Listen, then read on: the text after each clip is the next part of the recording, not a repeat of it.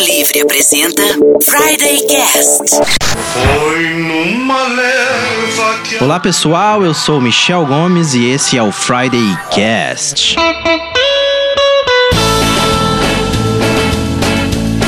Hoje é sexta-feira, se você estiver ouvindo pela Mundo Livre 102.5 FM, ou você pode estar ouvindo pelo site da rádio, ter baixado o nosso podcast em mundolivrefm.com.br barra Maringá. Afinal, o Friday Cast também é um podcast. E como diz o Anderson, você pode estar ouvindo o nosso podcast em 2038, o mundo ter acabado, mas você está com a gente, então um muito obrigado a você, ok? O tema de hoje é muito legal, nós vamos falar de Maringá, é isso mesmo, a nossa cidade aqui, Canção. Nós somos de Maringá, o Anderson está morando hoje em Minas Gerais, mas ele também era daqui. Em Frutal. Em, em Frutal, Minas Gerais, é isso aí. Mas ele também era de Maringá e a gente resolveu contar um pouco da história de Maringá pra vocês, com um convidado super especial que eu já apresento. Mas vamos lá, vamos lá. O tema de hoje é Maringá, a cidade Canção, essa cidade aqui do norte do Paraná. Pé vermelho. Pé vermelho. do norte. do norte do Paraná. E comigo nesta empreitada, a galera que vai no cachorrão na madruga. Temos aqui o cara que sempre pede o cachorrão de frango. Oi, eu sou Cris Bertoldi e toda vez que eu tô a pé andando pela Avenida Brasil, eu passo por dentro da Americanas pra aproveitar o ar-condicionado. o cara que sempre pede o duplo com catupiry. E aí, galera, eu sou o Diogo Sais e Barraquinha de Cachorrão é o verdadeiro food truck maringaense. É isso aí. e o cara que sempre pede o cachorrão de alcatra acebolada. Olá, aqui é o Anderson Rocha e pra quem não é de Maringá, aqui não é frio, cara, aqui é calor. Muito bem, a gente tá no sul do país, mas aqui não tem essa de frio, é verdade. E temos também um convidado, o Miguel. Valeu, pessoal. Prazer estar aí com vocês. Isso aí, o Miguel Fernando, ele, ele é historiador, né? Sempre fala da cidade de Maringá e tem um blog muito bacana chamado Maringá Histórica, é isso, Miguel? É isso aí, Michel. Também sou um maringaense, um pé vermelho. Gente vermelho. diz que esse nosso R, na verdade, ele tem origem britânica, né? Ah, então, isso pior. tem todo, tem todo um diferencial da nossa região. A gente vai falar um pouquinho sobre Olha isso só daqui a pouco. legal, é isso aí. O Miguel, então, ele é um especialista sobre a história de Maringá, ele já publicou livros sobre a nossa história, sempre tá falando de Maringá. E nada melhor do que ele pra gente conversar um pouco sobre a nossa cidade canção. Se caso você está ouvindo é, de outra cidade, não é de Maringá, você pode mandar uma sugestão pra gente também. Quem sabe futuramente o Fridaycast não fala de alguma outra cidade, é, se a gente tiver aí alguém legal pra chamar, ok? Combinado? Então Se vamos alguém- lá. Se alguém for de Paris, de Londres, Nova York, quiser convidar a gente pra conhecer, pra gente poder fazer, falar sobre, né? Eu tô aí pra isso, sabe? Eu tô disponível, tô, tamo aí. Dicas de sexta. Miguel, você tem algum livro legal que você quer indicar pra quem quer conhecer mais sobre a história da cidade? Cara, eu acho que tem um livro muito interessante que é de um amigo meu, que ele se chama Cidades Plantadas, que é do professor Renato Leão Rego. Esse livro é bem bacana porque ele conta um pouco da história de toda a empreitada britânica para desenvolver o projeto do norte e noroeste do Paraná. E como é que se deu esses meandres do desenvolvimento, da relação com o governo brasileiro e que porque essa região norte e noroeste do Paraná, onde Maringá está inserida, foi a- o maior investimento de capital britânico no empreendimento imobiliário da história do Brasil. Quer dizer, os, os ingleses eles chegaram a ter um quinto do estado do Paraná de propriedade deles. Isso é um absurdo, né? Se você faz uma análise hoje. De Londrina ao Moarama era a capital inglês. São quatro grandes cidades polos, mais de uma centena de outras pequenas e médias cidades que tomavam conta dessa região sobre orientação do projeto inglês. Então, Cidades Plantadas, do professor Renato Leão Rego, é um livro de fácil acesso, tem nos sebos aí, é um livro muito bacana. Um outro livro que eu acho bastante interessante, assim, e aí vou puxar a sardinha pro meu lado também. Lógico. É um livro que conta um pouco um lado B assim da história de Maringá, porque quando a gente faz referência, entrevistas pioneiros, a gente sempre ouve muito bem do passado, né? E que, que bacana que tem esse lado positivo. Mas Maringá não é só de flores que ela foi construída. Então tem um livro que se chama Sala de Suplício, o dossiê do caso Clodimar Pedrosa Lô, que eu sou o autor. Publiquei a primeira edição em 2010, agora tá saindo a segunda edição no finzinho desse ano de 2017, uma edição revisada e ampliada, que fala um pouco sobre um dos casos mais complexos da história de Maringá, que é o assassinato de um garoto de 15 anos, Perfeito. que é o Clodimar Pedrosa Lô. Como que se dá essa história, como que o pai dele vem do Nordeste, se vinga e é absolvido no tribunal de júri popular. É uma história muito interessante, depois ela se desdobra é, num documentário, mas vale a pena pra gente conhecer um pouquinho mais de um lado B da história de Maringá e que acaba se relacionando também com a história do Brasil, porque a gente estava entrando no auge da ditadura militar. E aí, sobre Maringá, eu poderia ficar horas aqui falando sobre livros, mas eu vou ficar nesses dois aí que eu acho que já vale a pena pra gente ter um norte aí sobre a nossa conversa. Perfeito. Sobre o caso do Clodimar, a gente vai falar um pouco mais no segundo bloco também. Vamos explanar, entrar um pouquinho mais aí. É um caso bem interessante. É um caso que eu não conhecia. Conheci por causa de você, Miguel. Bem interessante. Ah, legal.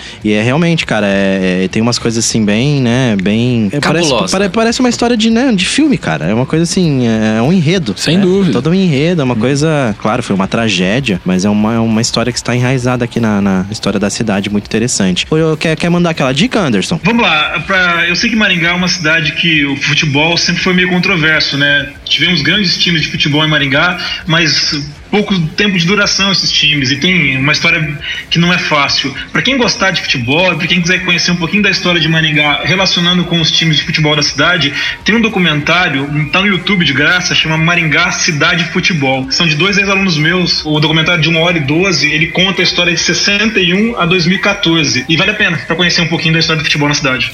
Para jugar la pelota, don't necessitate Ô Miguel, a história do norte pioneiro aqui está intrinsecamente ligada à, à Inglaterra, é isso? Sem dúvida. É, na verdade, nós temos quatro nortes aqui, né? Quando a gente fala de contexto histórico. Então, não vou citar todos, mas é norte pioneiro, norte novo, norte novíssimo e norte como um eixo central. Mas ele está relacionado com a história do Brasil, porque em- eh, o Brasil, no final da década de 1920, ele pedia um empréstimo ao governo britânico. Ali, na verdade, em 1923, ele fez esse pedido. Então, essa questão de, de dívida externa não é muito nova assim, Ah, na nossa legal. história. O Brasil já tem um problema com isso há bastante tempo, né? E aí, em 1924, no finalzinho daquele ano, um grupo de investidores britânicos, banqueiros, empresários, vem visitar o Brasil para tentar entender qual que era a situação do país naquela época. E dentro desse grupo, que se chamava Missão Montague, vem um personagem chamado Samuel Joseph Fraser, que ele ficou conhecido como Lord Lovat. Ele veio não para participar dessa missão empresarial, mas para aproveitar a carona e conhecer como era o norte do Paraná. Ele havia lido um livro um pouquinho antes de um explorador inglês chamado Thomas Bigwither, que falava da grande concentração de nutrientes no solo paranaense. E o Lord Lovat veio para cá para tentar entender como desenvolver um projeto de grandes plantações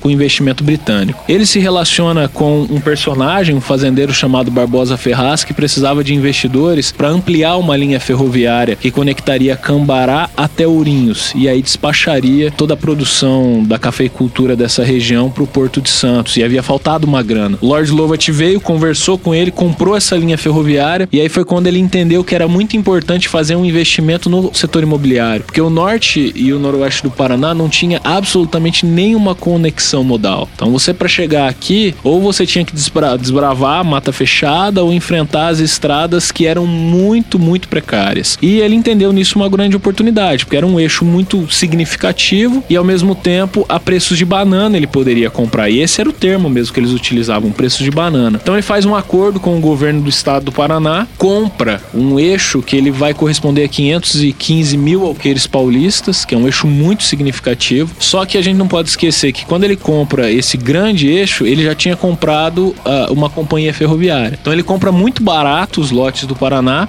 e faz um acordo com o Paraná, um termo de concessão que consistia no seguinte aspecto: aonde ele avançasse com a linha ferroviária, então ele estava resolvendo um problema do estado, ele estava conectando o norte do Paraná com o restante do país, ele ia ganhar um quilômetro à esquerda e um quilômetro à direita do estado. E o estado iria subsidiar o transporte dessa linha ferroviária para facilitar o acesso aos produtores rurais dessa região. Então virou um grande negócio, porque ele comprou uma área muito grande, barata, expandiu a linha ferroviária, ganhou uma área complementar, o estado ajudou ele a financiar essa expansão ferroviária e quando quando essa linha passou nos lotes dele, elas chegaram a se valorizar até mil por cento, porque passou a ter conexão com o restante do país. Só que os britânicos eles eram muito bem organizados, né? Então eles montaram uma equipe, não era esse termo utilizado na época, mas uma equipe de marketing, É, na época era uma certo. publicidade comercial e tal, para falar do norte do Paraná e usavam superlativos para isso, né? Que aqui era a Nova Canaã, Ah, o Novo Eldorado. Tá, mais ou menos o que foi feito com Brasília nos anos 50 daí, né? Na verdade, Brasília, o vida, processo, aí. É, o processo que Brasília utilizou foi espelhado em que foi feito em Maringá. Olha só, olha só. É, é bastante interessante essa forma com que eles trabalham. E aí se funda então em 1925 a Companhia de Terras Norte do Paraná, em setembro de 25. E essa companhia, ela trabalha com um grande projeto de publicidade em todo o mundo. O Edgar Ostenro, a gente estava conversando agora, que é um alemão que chegou aqui em Maringá em 1951 com a família e tal. O pai dele comprou os terrenos aqui em Maringá, num escritório da companhia no centro de Berlim. Olha só pra gente entender é, aonde a companhia foi levar o norte do Paraná. Então nós temos anúncios da companhia em francês, em alemão, em italiano, em todas as línguas que vocês possam imaginar da Europa, porque ela tinha um foco de trazer muitos imigrantes. A gente não pode esquecer que ela também aproveita da estratégia que estava acontecendo a Segunda Grande Guerra Mundial, né? Então ela aproveita dessa oportunidade para fazer concessões com os governos que participavam da guerra para trazer refugiados. E ela faz uma parceria com o governo nazista. É uma operação que fica conhecida como operação triangular, porque em períodos de guerra você não pode transferir o seu capital investido em um país para outro país, porque isso é desertar, né? E aí o que ele faz é o seguinte: as pessoas que querem sair da Alemanha nesse período de guerra, eles adquirem títulos de uma companhia ferroviária alemã. Quando eles chegam no Brasil, eles trocam esses títulos pelos lotes, pelos títulos de propriedade da Companhia de Terras Norte do Paraná. E isso ficou conhecido como Operação Triangular. Inclusive, o primeiro padre que chega em Maringá, o Emílio Clemente Scherer, um alemão, ele vem, chega aqui em Maringá em 1939 a partir dessa Operação Triangular. Então, é um processo bastante interessante. Você começa a entender como é que a companhia enxergava o norte e noroeste do Paraná sob o ponto de vista global. O pessoal já chegava aqui dando jeitinho, né? Já, já. Mais ou menos É. assim. Vamos aproveitar o gancho, a gente tá finalizando o primeiro bloco do Friday Cast de hoje. A gente já volta, então falando mais dessa operação triangular aí, beleza? Valeu! De volta com o Friday Cast na Mundo Livre FM. A gente tá falando hoje sobre a história de Maringá, com o nosso convidado Miguel Fernando do blog Maringá Histórica. Ele estava explicando pra gente no bloco anterior, se caso você perdeu, sobre a operação triangular que acontecia aqui no norte do Paraná. Então quer dizer que o Lord Lovat, ele vem pra cá e ele que funda a companhia Melhoramentos, é isso? Ele constrói uma estratégia para reunir uma série de investidores. Dentre eles tem o Arthur Thomas, que é nome de rua, mas que é um inglês, né? Arthur Hug Miller Thomas. E eles fundam então a Companhia de Terras Norte do Paraná, que na verdade é uma subsidiária de uma empresa britânica chamada Paraná Então tem uma série de articulações empresariais para a gente chegar no resultado da Companhia de Terras, que depois lá em 1944 vai ser comercializada para um grupo de investidores brasileiros. Isso em função de uma imposição do governo de Getúlio Vargas, extremamente nacionalista, né? E aí em 1951 essa empresa vai se transformar na Companhia Melhoramentos Norte do Paraná. Maringá entra nesse circuito pela primeira vez ela aparece no mapa em 1938. É, o nome surgiu de uma sugestão da esposa do Arthur Thomas, a Elizabeth Thomas, porque ela ouvia muito os colonos, os mateiros, os machadeiros, os homens que trabalhavam na mata cantando a música Maringá, que é uma música de autoria de Gilberto Carvalho, de 1932. Inclusive, Gilberto Carvalho é um personagem muito esquecido da, da nossa música. Famosa rua aqui de Maringá, Gilberto É, Carvalho, Gilberto de, Carvalho. de noite. Gilberto Carvalho visitou. prossigam, prossigam. tá frequentando, né? Piadinha interna de maringaense. É, prossigam. Gilberto Carvalho visitou Maringá mais de 12 vezes, cara. É um personagem muito homenageado aqui, mas esquecido na história nacional, porque ele chegou a compor mais de 800 músicas de sucesso entre Nossa, 1925 e 1945. Caramba. A boa parte das músicas daquele período eram de autoria de Gilberto Carvalho. Então, quer dizer, tem todo o mérito a gente utilizar o nome Maringá. E o nome, o título da canção não é Maringá, Maringá. É só Maringá. Pessoas falam Maringá, Maringá porque é o refrão. É o refrão. Então acaba fazendo essa, essa conexão inconsciente. Mas aí Maringá surge no mapa, ela entra realmente em operação em 1942, quando é lançada a pedra fundamental da cidade. Maringá já foi patrimônio de Londrina, já foi patrimônio de Apucarana, já foi patrimônio de Mandaguari. É Em out- facinho, qualquer um pega aqui. mais ou menos.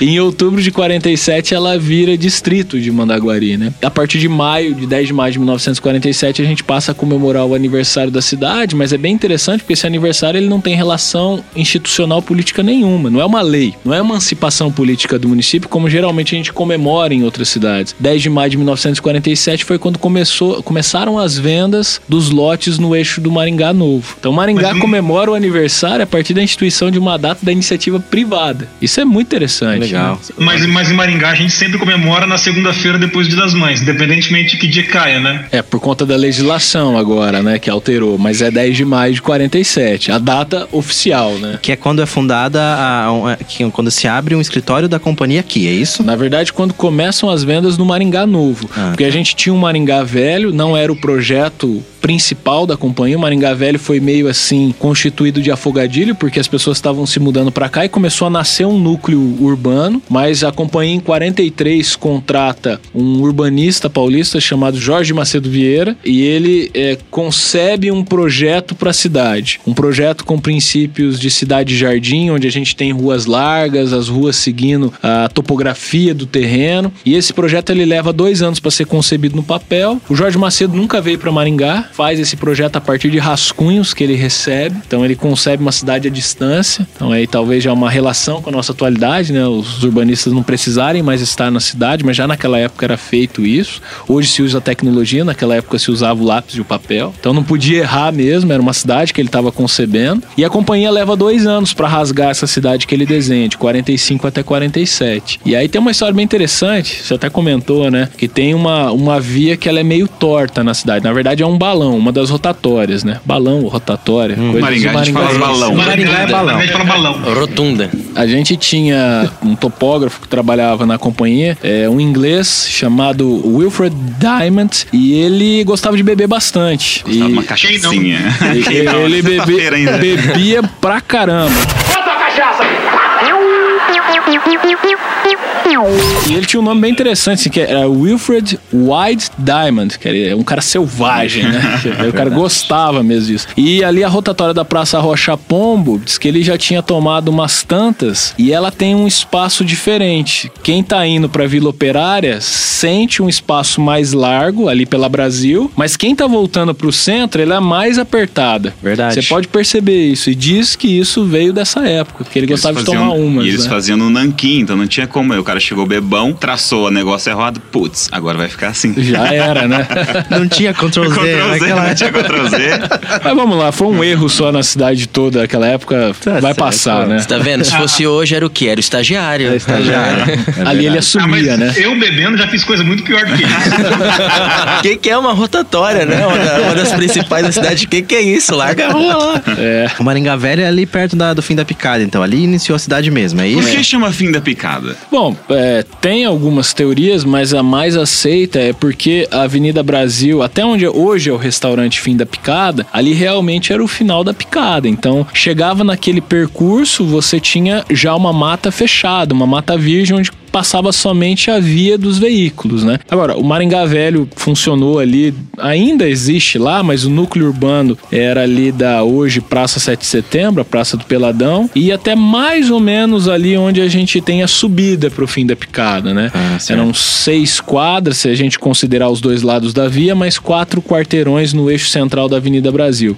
Entendi. E ali a gente teve um comércio muito efervescente, desde hotéis, hospitais, o primeiro cinema de Maringá, o Cine Primor que pegou fogo. Muita coisa aconteceu nesse período, então a gente tem bastante relação com essa história do surgimento de Maringá. E por incrível que pareça, ainda é uma região pouco explorada sob o ponto de vista histórico. Então a gente não consegue mapear, por exemplo, o que ficavam nas ruas paralelas à Avenida Brasil. Não, não tudo que ficava ali, mas a gente sabe uma série de estabelecimentos comerciais que funcionavam ali. Entendi. Então ainda merece um estudo mais aprimorado daquela região. Eu ainda defendo, eu acho que vale fazer um city tour temático em Maringá. Então um city tour só do Maringá Velho, pra você rodar só lá, pro próprio maringaense. Porque se a gente quer falar de turismo, Maringá quer ser uma cidade turística, se o maringaense não reconhecer a sua história, o valor que tem na sua identidade, na sua memória, esquece. Você pode fazer a maior campanha do mundo que não vai dar certo. E a gente- é até estranho que Maringá, eu sempre falo, a gente tá acostumado com Maringá e como é tudo certinho, plano, bem estruturado. E a gente esquece como ela é bonita, assim. E Eu saio, eu percebo isso quando eu saio de Maringá, eu fico, meu, que cidade horrorosa que eu tô. Toda cidade é meio feia.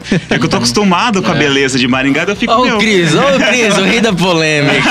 É, mas é verdade. Eu queria lembrar de uma história que o Edgar me contou uma vez, eu entrevistei ele pela, pela faculdade, e ele me explicou que o fim da picada era porque tinha lá naquele lugar onde é o fim da picada, tinha um velho, um prostíbulo, né? Porque na época que só tinha trabalhadores aqui, tinha quase só homens aqui. Então esses homens tinham que dar vazão de alguma maneira, né? Então lá fizeram um prostíbulo, só que esse prostíbulo em específico era do refúgio das prostitutas mais antigas. E um dia veio um príncipe de algum outro lugar conhecer Maringá e falaram: ó, onde que eu vou aqui pra, pra dar uma, uma extravasada, né? O cara mandou ele nesse prostíbulo e o cara falou: Meu, isso aqui é o fim da picada, eu quero ir embora daqui. Foi essa a história que ele me contou. É, prostíbulos, Maringá sempre teve muito, né? Maringá teve sempre muito bar e prostíbulo. Graças a Deus. Graças a Deus. tá vendo que cidade boa? Nós fizemos um estudo, em 57, Maringá tinha 92 bares. 92. Só tinha homem trabalhando aqui também, né? Não, mas tem bares frequentados por mulheres. Você Mas vê tinha fotos, mulher na época aqui ou Muita não? mulher. Sempre teve muita mulher aqui em Maringá. Eu- Graças a Deus. Graças Se a você Deus. vê umas fotos ali daqui do Maringá Velho, daquela época, lembra muito aquelas cidades do western, né? Lembram Velho do Oeste. Velho Oeste e Sem tal. dúvida. É muito, muito. E era parecido. mesmo, Velho Oeste. As pessoas andavam armadas mesmo. Ah, essa história lá do B, assim, é meio abafada, né? Mas nós já entrevistamos muitos pioneiros que falam que Maringá era uma cidade muito perigosa. Era uma cidade que era olho por olho e dente por dente. Então, se você tivesse um problema, você ia resolver na bala. E ponto. E era isso mesmo. Em 1952, 1953, algumas regiões de Maringá eram regiões que as pessoas não queriam passar. Por exemplo, o eixo que conectava o Maringá Novo com o Maringá Velho, que é aquela subida da Avenida Brasil. Naquela subida não tinha construção, era só Avenida Brasil e nada dos dois lados. Você não tem iluminação, você não tem nada, você vai correr um risco muito grande de ser assaltado naquela região. Outro ponto da cidade que era evitado em período noturno, para lá da Avenida Colombo, na década de 1950, onde hoje A é Zona 7. a UEM, UEM. a Zona 7. Porque aquele, aquela avenida era considerada a Estrada Mãe. Então, é que eles chamavam de Estrada Oficial, Estrada Mãe, Rodovia do Café e por aí vai, e depois vira Colombo. Depois disso, só tinha fazenda. Então, as pessoas não tinham muita coragem de circular nessas regiões depois das 18, das 19 horas. Eu sempre morei pra lá da Colombo, Aham. sempre pra parte norte da cidade. E se eu ouvia de pessoas, nem tão velhas, mas pessoas com um pensamento um pouco mais calcado nos tradicionais da cidade, que pra lá da Colombo é ruim de morar. Aham. Lá é Aham. a parte ruim da cidade. É, e não tem só essa região. Até recentemente, quem morasse depois da Avenida Perimetral era um local ruim Onde também. eu moro hoje. Porque Eu e o Cris. Porque ali, Outsiders, o- é, o- onde hoje é o Unicesumar era um lixão, porque as pessoas moravam perto do cemitério, ali tinha favela na década de 1960. É, Maringá não tem favela hoje, né? É, Hoje. é, ressalvas, né, sobre isso, porque as favelas que tiveram, o prefeito passou por cima, João Paulino. Isso é notório de conhecimento de todo mundo. Inclusive, tem um jornalista hoje, o Messias Mendes, que ele morava em um desses casebres e ele odeia o João Paulino porque mandou passar um caminhão em cima da casa dele. Então, quer dizer, Maringá não tem favela, mas as custas de quem? Algumas questões que a gente começa a relativizar, né? Entender como é que foi feito no passado. Claro. A gente tem discussões até mais recentes que aconteceu com populações mais pobres da cidade que foram convidadas a se retirar, né? Sim, é que Maringá ela, ela teve essa construção diferenciada enquanto projeto urbanístico, né? E naturalmente, eu não sei se naturalmente é a palavra correta, mas de uma maneira meio implícita, ela acabou fazendo uma espécie de higienização social, o que é um problema, né? Porque a região de Maringá acabou ficando com boa parte dos problemas sociais e Maringá se ilha, até onde isso é bom. Você vai para outros países da Europa e tal, difícil ter essa relação, sempre é se pensado em comunas, né? Ou seja, a região como um todo e não de maneira independente a cidade. E quando que Maringá começa a despontar como um polo, assim? Os meus pais mesmo, na década de 90, vieram pra Maringá, porque Maringá era uma cidade muito boa de se viver. Depende sob o ponto de vista que você analisa, né? Mas sob o ponto de vista econômico, Maringá ela começa a ganhar uma força muito significativa no início da década de 1960. Isso está pautado é, e amparado, sobretudo, de, de Maringá não depender exclusivamente de uma monocultura, diferente de Londrina, que estava muito amparada no café. Isso vai ter um reflexo muito grande, porque na Geada Negra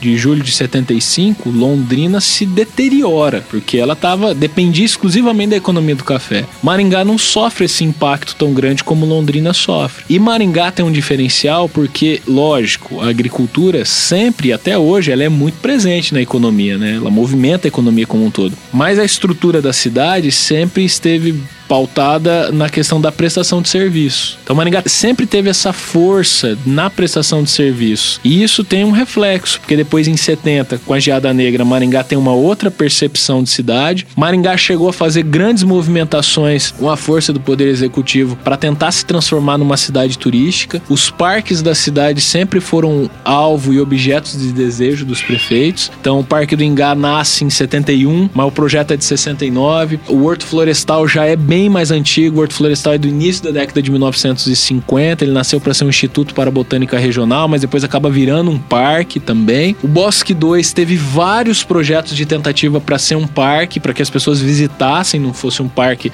uma reserva fechada, né? Então teve projeto na década de 1980 é, para ter uma pista de motocross lá dentro. Teve projeto é, para ter um hotel cinco estrelas que se relacionasse com a natureza. Teve projeto para fazer uma trilha. É só que lá, infelizmente, nunca acabou dando certo. Eu acho que teria sido interessante. Porque hoje a gente tem um parque, ok, eu entendo que tem que ser uma reserva e tudo mais, mas eu acho que ganha vida um parque quando as pessoas se apropriam dele, utilizam ele. Com né? certeza. É, o Horto mesmo tá fechado e é- era muito legal andar lá. Eu não, Pois conheci, é. eu não consegui conhecer, eu não peguei esse. Eu não conheci ele na época, mas eu conheci ele recentemente. Eu pulei o muro, gravei um vídeo lá. Eu entrei legalmente lá. Mas eu conheci, assim, a estrutura dele é sensacional, né? Legal. O, a lagoa tá lá ainda e tal. Eu já quase fui assaltado lá no Horto.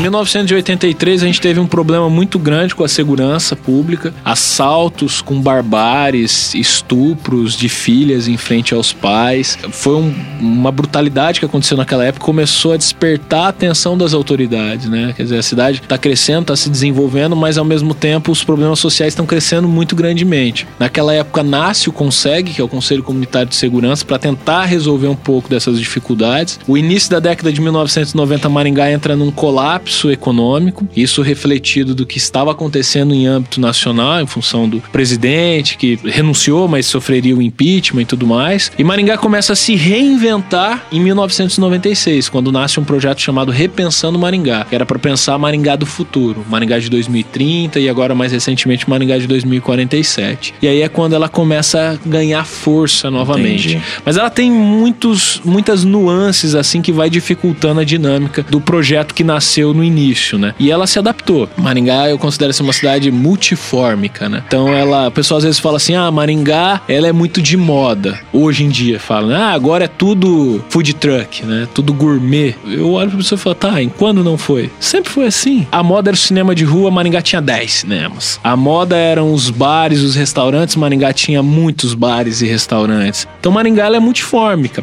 Ela varia conforme as tendências da sociedade. Como a cidade tem que ser. Sim. Uma cidade ela não pode ser estática. Porque a cidade, se você desconstruir ela, o Vitor Hugo diz isso, né? Se você desconstrói a cidade, o que sobra são as famílias, e das famílias são as pessoas. Então a cidade tem que ser um reflexo do que as pessoas pensam, do que as pessoas são. Perfeito. Então, essa mudança que a cidade passa, eu acho muito salutar. Tem que ser uma cidade diferente mesmo. Quem sabe.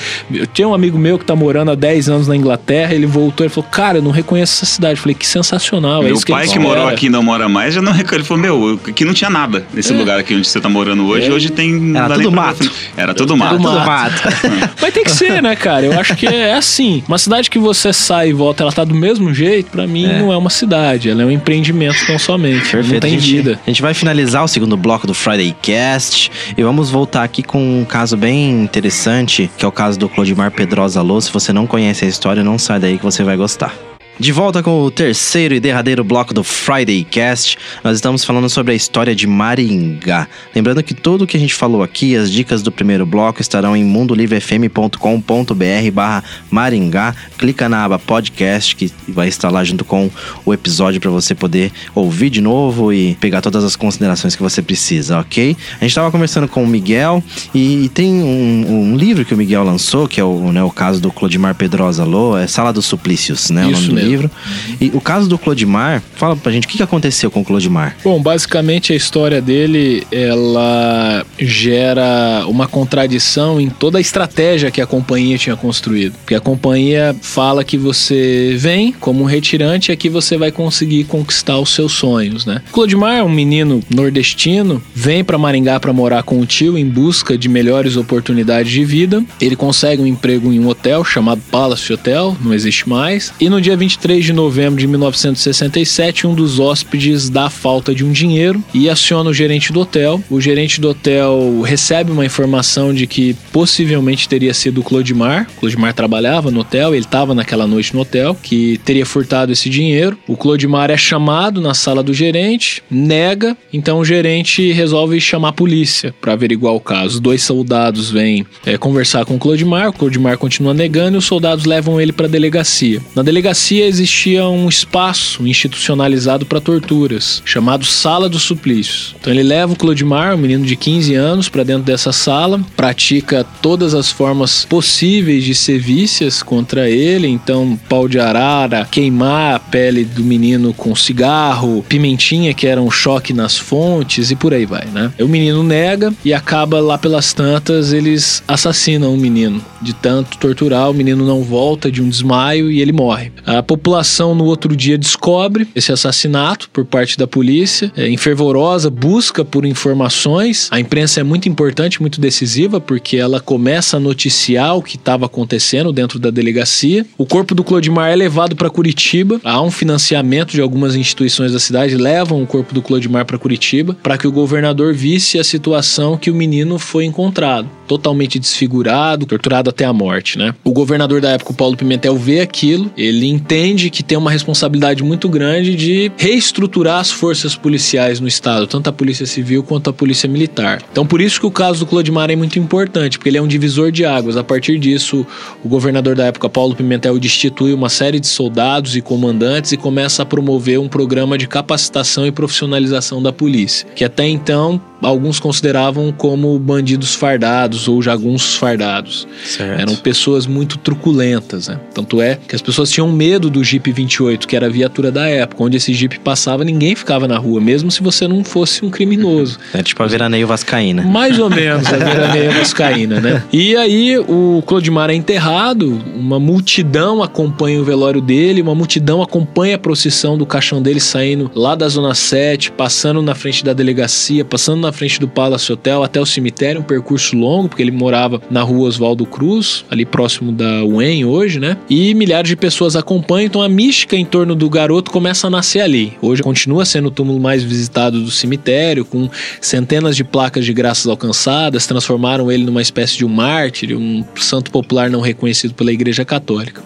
Mas o pai dele vem do Nordeste, o Clodimar morava com o tio aqui, o pai dele vem do Nordeste para entender o que aconteceu e promover vingança. Ele queria assassinar os dois soldados que mataram o filho dele, né? Chegou a planejar, os soldados foram presos, mas devido à morosidade da justiça, eles conquistaram habeas corpus e desapareceram em definitivo. O pai dele então fica dois anos aqui em Maringá e planeja o assassinato do gerente do hotel. Que o gerente do hotel chamou a polícia e acabou também acusando o Clodimar de furto, porque ele foi uma das testemunhas, né? É, que prestou depoimento nesse sentido. O Atílio Farris era um italiano que tinha sido gerente do hotel na época em que o Clodimar foi assassinado. Ele desce de um ônibus ali na Avenida Brasil, quase esquina com a Piratininga. O pai do Clodimar, Sebastião Pedrosa Lô, pergunta quem o senhor é. Ele responde: sou Atílio Farris. Ele tira uma arma e dá sete tiros nele, queima a roupa ali na frente de todo mundo. Procura o primeiro policial, se entrega. Então ele réu confesso com a arma do crime, testemunhas, crime planejado e por aí vai. Ou seja, é, não teria como ele ele seria preso, né? E ia ser condenado. Ele é julgado por três júris populares de 1970 até 1972 e nos três ele é absolvido. Ele foi absolvido. Ele foi absolvido nos três. E tem desdobramentos, porque a última. Um dos advogados de defesa, o doutor Eli Pereira Diniz, inclusive advoga até hoje e tal, ele construiu uma tese de legítima defesa da honra. Porque o nordestino ele tem a sua honra, a honra dele precisava ser reestabelecida. Então ele estava legitimando a honra dele por meio dessa vingança. E foi acatado pelo júri popular. Em outubro de 72, o Dr. Eli Pereira Diniz foi o vereador mais votado da história de Maringá proporcionalmente até hoje. Olha só. Foi eleito lá em 72. Por quê? Ele era o advogado de defesa do Sebastião e no santinho dele ele falava que ele tinha sido o advogado que conseguiu libertar o Sebastião, o pai do Clodimar. Isso prova como que a população realmente queria aquela vingança, né? Então, tem muitos meandres a partir disso, mas esses detalhes configuram esse no caso mais complexo da história de Maringá, sem sombra de dúvidas. Olha só. E quando é que a gente vai vender isso pro cinema? Ele já virou um documentário. Em, do- em 2010 eu lancei o livro, a primeira edição. Em 2011 ele virou um documentário. Existe um roteiro desse diretor do documentário. O diretor chama Elton Oliveira. O roteiro para um longa-metragem chama Novembro Negro. Ele já está pronto. Estamos negociando com algumas possibilidades para viabilizar esse longa-metragem. É uma superprodução, porque é um filme de época e tal. Mas quem sabe aí daqui uns 3, 4 anos a gente tem Legal. alguma coisa bacana aí. Wagner Moura, Sebastião. Ele chegou a ser um Perfeito. dos cotados. É, lembra muito o enredo do Abril Despedaçado. já, Pois é, né? é uma história que tem relação com muitas outras histórias. e- Sim. E, por isso ela tem um vínculo muito grande no imaginário da população, né? Ah, cara, isso, isso daí é o Brasil do interior, os anos 50, normal, né? Isso aí é quarta-feira. É Maringá como ela tem que ser, uma segunda-feira normal. É isso aí. É, é- realmente, esse é o papel, enquanto pesquisador, que eu tento trazer, né? Uma Maringá verdadeira. É, Tem as coisas boas, tem aquela memória bacana, aquele saudosismo, mas tem um lado ruim, tem um lado das dificuldades, tem um lado das atrocidades que a gente precisa trazer para deixar vivo e, sobretudo, evitar que esses erros sejam cometidos novamente. Claro. Perfeito. O maringaense gosta dessa, dessa, desse discurso da cidade perfeita, da cidade mais arborizada do Brasil, da cidade blá blá blá.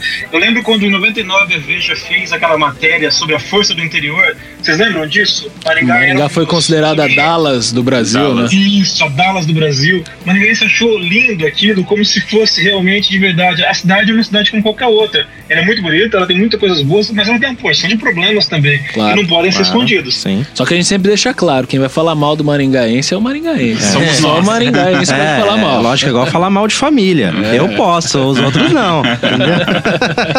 Mas, viu, tem uma outra coisa que o maringaense gosta também, que é o tal do dogão. Cachorral. Sensacional. É, isso que eu ia falar agora. O programa ali tá muito legal, baitas histórias bacanas, mas ele entrou num clima um pouco pesado. Vamos falar do que maringaense gosta. Se você não é de Maringá e você não conhece o cachorrão maringaense, você deve conhecer. Inclusive, teve uma polêmica aqui na cidade, é, algum tempo atrás, que eles queriam colocar o cachorrão como um prato típico maringaense. O cachorrão, pra quem não sabe, é um, é um Cachorro cachorro quente. quente. É. Uma- Prensado. Prensado, isso. Com um monte de coisas ali no meio, muito gostosas, né? Bacon Não, e tudo tente mais. não descobrir o que, que tem. É, isso, só coma.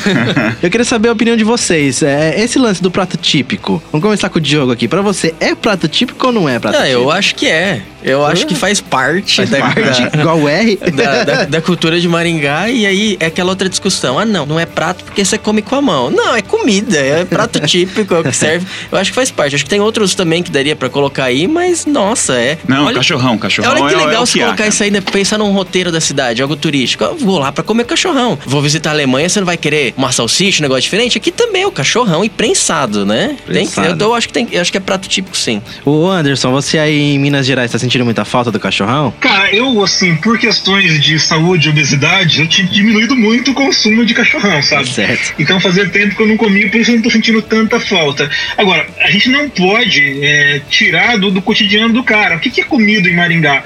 Cachorrão, cara. Não vem com essa história de porco, não sei lá o que, de carne, não sei lá. Cachorrão. Prato típico de Maringá é cachorrão. Cachorrão, é o não, não tem outro, é só cachorrão. E o Miguel, o que, É que você acha disso, é essa Miguel? não. Cara, é cachorrão, com certeza. Inclusive, quando essa história começou, foi em 2015 para 16, que eu trabalho no Instituto Cultural Engá e nós desenvolvemos um projeto que chama Maringá Mais Criativa. Nós fizemos uma pesquisa, né? E na pesquisa o cachorrão apareceu como 49%, segundo a população, como possível prato Eu típico. lembro dessa Não, e pesquisa. se tiver outro, a gente enfia dentro do pão e prensa e vira cachorrão. É, é barreado? Coloca no cachorrão. e Vai virar cachorrão de barreado. Aqui em Maringá é assim, irmão. Se quiser vir, vai comer dentro do cachorrão. Eu fiquei imaginando agora o cachorrão com arroz, feijão, É sei lá. Meu Deus. Tá encerrada a discussão. Tá encerrada a discussão. Mas tem um princípio histórico, né? Porque o Maringá não foi a cidade no mundo que inventou o cachorro quente. Claro, sim. Não foi a cidade que inventou a chapa. Mas foi o que deixou ele foda. Não, mas, mas segundo documentos, foi a cidade que juntou esses dois elementos no, cachorro quente com a chapa, né? Olha com só. prensado no Brasil. É, e tanto é que a gente tem muitas cidades do Brasil que colocam lá cachorro quente tipicamente maringaense. Tem, tem, em cachorrão do Maringá, lá Paulo em e Floripa tem cachorrão do Maringá. Maringá. É, do Maringá, E inclusive. aí, eu participei de várias discussões esse ano em função disso. Ah, o que, que é prato típico? Maringá tem que ter um prato típico? Eu acho que assim, não é que tenha que ter um prato típico, mas já que a discussão veio à tona, tem que se entender o que realmente é um prato típico. Prato típico é um- aquele prato que ele tem que estar acessível a todo mundo. Cachorro E de fácil, de fácil acesso, não só financeiramente, mas que você encontra em qualquer lugar da cidade. Aí vieram falar, não, mas o porco no tacho. Olha, eu reconheço e tal, mas beleza, eu quero comer um porco no tacho hoje na hora do almoço. Aonde eu acho? É, bem isso. Me desculpe, não é um prato típico. No passado chegaram a se pensar outros e tal, mas o cachorrão de longe. É, Tem aí, todas as características aí ser um mudaram a típico. legislação, ao invés de ser prato típico, virou lanche típico. Lanche mas, gente, no final das contas, não existe Ah. lanche típico, é prato Ah, típico. comida. É Porque comida. o que é um lanche, né? Cara, é prato, é um prato típico. E aí os donos de restaurante ficaram bravos, assim, pô, como um cachorrão, isso vai desqualificar. Eu falei, beleza, mas o seu prato é reconhecido aonde? É, perfeito. Eu vou pra Maringá pra comer o prato do restaurante X. Mas ninguém fala isso. Agora você vê pessoas falando, eu vou pra Maringá pra comer cachorrão. Lógico. Então, cara, me desculpe, você ganha muito mais dinheiro com o seu restaurante, mas não vai ser o seu prato que vai ser o típico. Vai ser o cachorrão que tá na rua lá do seu Zé, do que quer que seja. Sobre, sobre o porco no tacho, eu acho que ele pode virar prato típico o dia que colocar ele no cachorrão e prensar. cachorrão. De porco no tacho. Cachorrão de porco no tacho. Nossa, pronto, acabou. Tá- tá- O meu colesterol foi lá em cima agora. Toda vez que eu vou pra São Paulo, meus, minha família é de lá, eu falo, meu, vocês têm que ir pra Maringá e comer cachorrão. Na época que eu fazia faculdade, eu fazia parte da IESEC, que é um, um grupo, né? Tipo uma associação de estudantes que traz intercambistas e leva intercambistas pra fora. E quando a galera chegava aqui, falou: não, nós vamos te apresentar o nosso cachorrão. E ainda nem se tinha essa discussão de prato típico, né? E a gente levava os gringos pra ir comer cachorrão, porque era um negócio que eles não tinham lá fora, né? Não é, não é o hot dog, é o dogão, É né? diferente, é bem diferente. Não, na verdade, eu quando eu saio de Maringá e vou comer, aí eu acho ruim fora. Quando você vai pra São Paulo, aquele cachorro quente que vem meio aberto, que vem com ervilha, milho. Escorrendo prensa. molho. É, escorrer, bicho, já me irrita. Já. Não, isso não é cachorro. Isso aqui não é. Vai lá em Maringá aprender. O cachorrão é tipo um tijolo, né? Ele é fechado, ele é pronto. Você come aquele tempo. Compartimentado, ele tem uma metodologia de preparo, né? Sim. especial. Cara, a, gente tava em Nova York com fome e a Priscila viu uma barraquinha, ainda tem um monte de barraquinha de hot dog. Aí eu tava numa fila pra entrar em alguma coisa e ela foi lá correndo, ah, vou comprar dois pra gente. Você sabe que é assim, mas é triste. Vem o pão, a salsicha e um fio de mostarda em cima. Eu falei, cara, por Deus, meu, você tá me vendendo esse troço, não é possível. Galera, é, quero agradecer, agradecer o Miguel. Obrigado pela participação. Que isso, um Foi- prazer. Foi, muito Tô legal o à disposição. Se você não conhece o trabalho do Miguel, ele é diretor do Instituto Cultural em Garra, né, aqui na, na cidade, com incentivos a vários, a vários artistas maringaenses. Ele também tem o blog Maringá Histórica, maringahistórica.com.br, é isso? Isso aí. maringahistórica.com.br. Facebook, YouTube, Instagram. Perfeito. Acha em qualquer lugar. Perfeito, ele sempre fala da história de, de Maringá. E é isso aí. A gente vai terminar o programa por aqui. Muito Ah. Obrigado. É, foi, foi muito bom. A gente vai sair daqui e comer um cachorrão, é claro. Final de sexta-feira. Sexta-feira. Sexta-feira. Agora no ao vivo, quem tiver ouvindo logo depois que acabar o programa, mandem cachorrão pra mim. Isso, é. É, Você vai falar pra gente qual o melhor cachorrão da cidade. No Você nosso sabe que eu tô. Já me cobraram muito pra fazer um Maringá histórica dos carrinhos de cachorrão, os mais antigos. Bem e legal, tal. bem legal. Tá lá na pauta, quem sabe eu faço. O Kikão é um deles, né? Kikão é de 71, cara, 72. É. Eu vi uma só. Acho que eu vi Inclusive, uma o foto primeiro food Instagram. truck de Maringá é do Kikão, cara. Vai falar de food truck hoje, tá? O Kikão já tinha food Já truck em tinha food 72, cara, vendendo cachorrão. Olha que coisa mais maringaense, É né? isso aí. Valeu, obrigado. Esse, esse tema foi muito legal. Espero vocês na próxima sexta-feira. Valeu, um abraço. O Friday Cash foi editado por Audiotune. Acesse audiotune.com.br.